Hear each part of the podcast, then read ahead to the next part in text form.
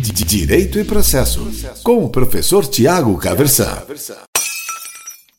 Hoje eu quero conversar com você sobre sustentabilidade, na perspectiva jurídica, pelo menos, e então também sobre desenvolvimento sustentável, tá certo?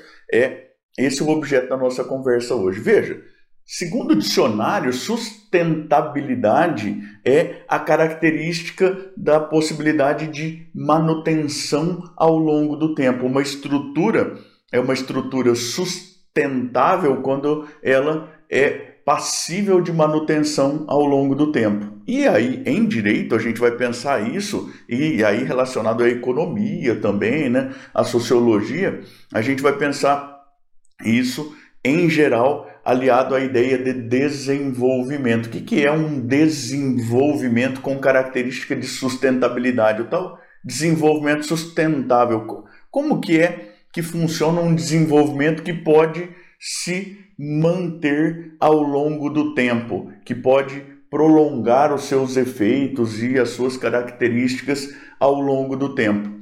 E a primeira coisa que nos ocorre então para que se possa pensar em sustentabilidade, e é o que ocorre para o geral das pessoas, na maior parte das vezes assim, com exclusividade, é uma preocupação de caráter ambiental, de, de conservação ambiental. Ora, se a gente pensa na atuação do ser humano no, no ambiente, inclusive naquilo que a gente entende aí como desenvolvimento em geral, isso tem aplicado ao longo do tempo impactos ambientais. É sustentável ao longo do tempo para o futuro aquilo que a gente tem feito sob, sob a, a ideia, a, na, na consubstanciação da ideia de proporcionar desenvolvimento? Essa é a primeira preocupação que surge. Veja que isso tem muito a ver com a nossa ideia sobre o nosso lugar no universo, inclusive. Se a gente pega a Bíblia, por exemplo, lá no Gênesis, a gente vai encontrar a ideia de que o ser humano ordenou ao homem que dominasse o mundo e a criação, né? que, que submetesse e tudo mais. A ideia está lá mais ou menos assim. E veja que a coisa vai caminhando ao longo do tempo e ainda aí nessa perspectiva religiosa que tem reflexos sociais bastante grandes, é, a gente vê uma encíclica papal aí bem mais recentemente, o Papa Francisco, a encíclica Laudato Si, em que vai nos chamar à responsabilidade para a ideia de conservação ambiental, inclusive. Veja, o mundo e a relação da humanidade com o mundo que habitamos era muito diferente. Lá, quando foi escrito o Gênesis, milhares de anos atrás, né, com uma população humana muitíssimo menor e menos dispersa, com. É, mas veja, e, e aqui está um dado muito importante: uma população muito, muito, muito, muito menor mesmo. E com tecnologia muito mais primitiva também. A gente, evidentemente, não tinha passado ainda sequer pela revolução industrial e tudo mais, né? As tecnologias de agricultura ainda eram pequenas, a gente não tinha eletricidade, não tinha nada disso, tá certo? Então, a primeira preocupação que acaba nos ocorrendo é uma preocupação de caráter ambiental. Veja que isso vai se espelhar lá na Constituição Federal, no artigo 225, que trata do direito ao ambiente ecologicamente equilibrado, que é um direito nosso, fundamental, e é um direito de terceira dimensão, um direito de solidariedade, ao mesmo tempo que é um direito, é um dever também, e que leva em conta, inclusive, veja só você, a possibilidade de existência em ambiente ecologicamente equilibrado das próximas gerações. A gente tem lá consubstanciada na nossa Constituição Federal uma responsabilidade de caráter transgeracional, inclusive. Veja só você que interessante. Então a ideia é que a gente não pode chamar qualquer crescimento de desenvolvimento. O desenvolvimento, para ser considerado desenvolvimento, ele precisa levar em conta características de sustentabilidade.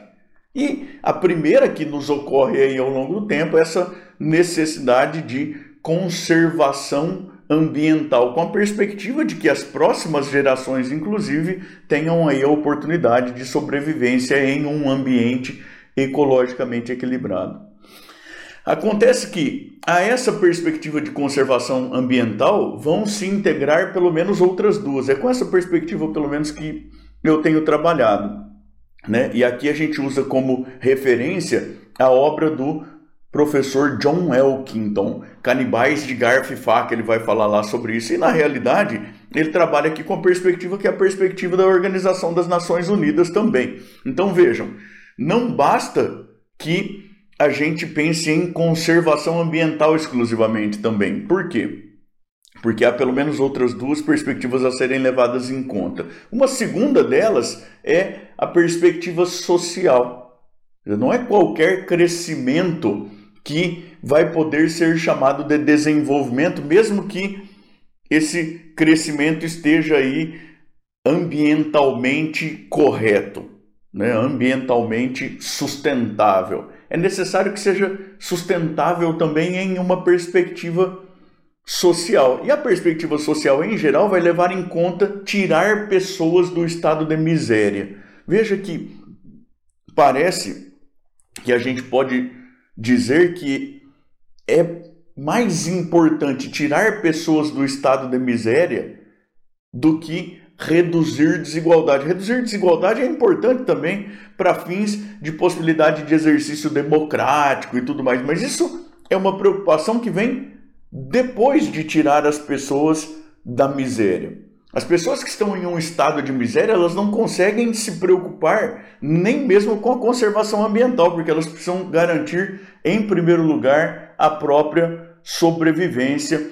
Então, é muito importante que o crescimento, para que seja considerado desenvolvimento, ele tenha um caráter de sustentabilidade social também, que tire pessoas da miséria e que não jogue mais gente na linha da miséria aí que é uma coisa socialmente terrível e que tende ao colapso no médio e no longo prazo, tá certo? E existe ainda uma terceira perspectiva muito importante, isso ainda de acordo com o professor John Elkin, é, perdão, com o professor John Elkington e com aquilo que a gente tem até hoje, pelo menos lá no cenário das, da Organização das Nações Unidas, que é a sustentabilidade econômica. E aqui há dois aspectos que precisam ser levados em conta nessa perspectiva de sustentabilidade econômica. Uma é que a gente precisa ter mecanismos, inclusive na legislação, e isso funcionando de maneira boa, para repelir aquele investimento de caráter predatório, aquilo que na realidade é feito de maneira a enriquecer algumas pessoas, destruindo o meio ambiente e jogando gente na pobreza e deixando as próprias empresas em um caráter inviável. Então, imagina aquela empresa que é montada de qualquer jeito para explorar um determinado nicho em um determinado momento de uma maneira que no médio e no longo prazo a própria empresa se torne inviável. E a empresa também tem funções sociais que são importantes. Ela dá emprego, ela oportuniza é, recolhimento de tributos e tudo mais. Então, a, o ordenamento jurídico e o aparato coativo do Estado ele precisa estar organizado de uma maneira em que as aventuras empresariais elas são controladas. E uma segunda perspectiva da viabilidade econômica é a própria preocupação seguinte, olha, quando a gente vai propor políticas de conservação ambiental, de responsabilidade social, a gente precisa pensar em primeiro lugar como que isso vai ser pago. Se não é, é aos custos do endividamento da população que é mais miserável, ou então colocando ônus aí é, pesadíssimos sobre as próximas gerações. Como que é que a gente vai pagar aquilo que a gente tem de iniciativa, inclusive em relação às demais perspectivas? Para que o crescimento possa ser considerado um desenvolvimento, portanto, com características de sustentabilidade, é necessário que a gente leve em conta essas três perspectivas de conservação ambiental, de responsabilidade social e também de viabilidade econômica, até porque, para falar bem a verdade, a viabilidade econômica, por mais que a gente eventualmente não goste de pensar nisso, a viabilidade econômica ela atua como fator condicionante, aí, como fator limitador das demais perspectivas no médio e no longo prazo. Né? Aquilo que a gente faz sem se preocupar com a viabilidade econômica, a gente faz às custas de endividamento que no médio e no longo prazo gera aí consequências que são terríveis, principalmente para a população miserável e também acaba implicando destruição ambiental e tudo mais. Veja você,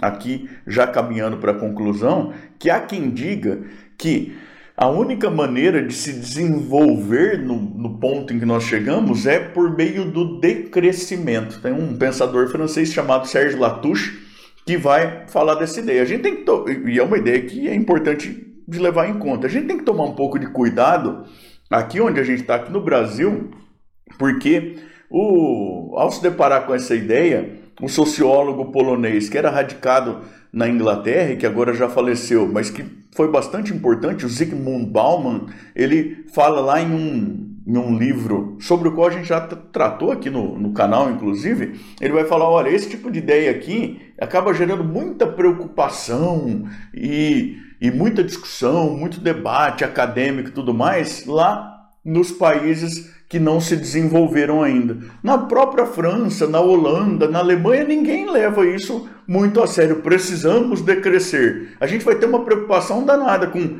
nossa, a população está explodindo lá nos países onde a gente tem grandes vazios demográficos ainda. Precisamos decrescer a nossa demanda e tudo mais lá nos países onde a gente tem uma população miserável, é, uma proporção de miseráveis bastante grande que, portanto, nunca chegou sequer a, a, crescer nessa perspectiva e tudo mais. Então, é uma ideia que é importante. A gente tem que é, tomar a ideia do desenvolvimento como decrescimento, levando em conta muito aí uh, as circunstâncias de onde ela foi criada e as nossas próprias circunstâncias também, tá certo?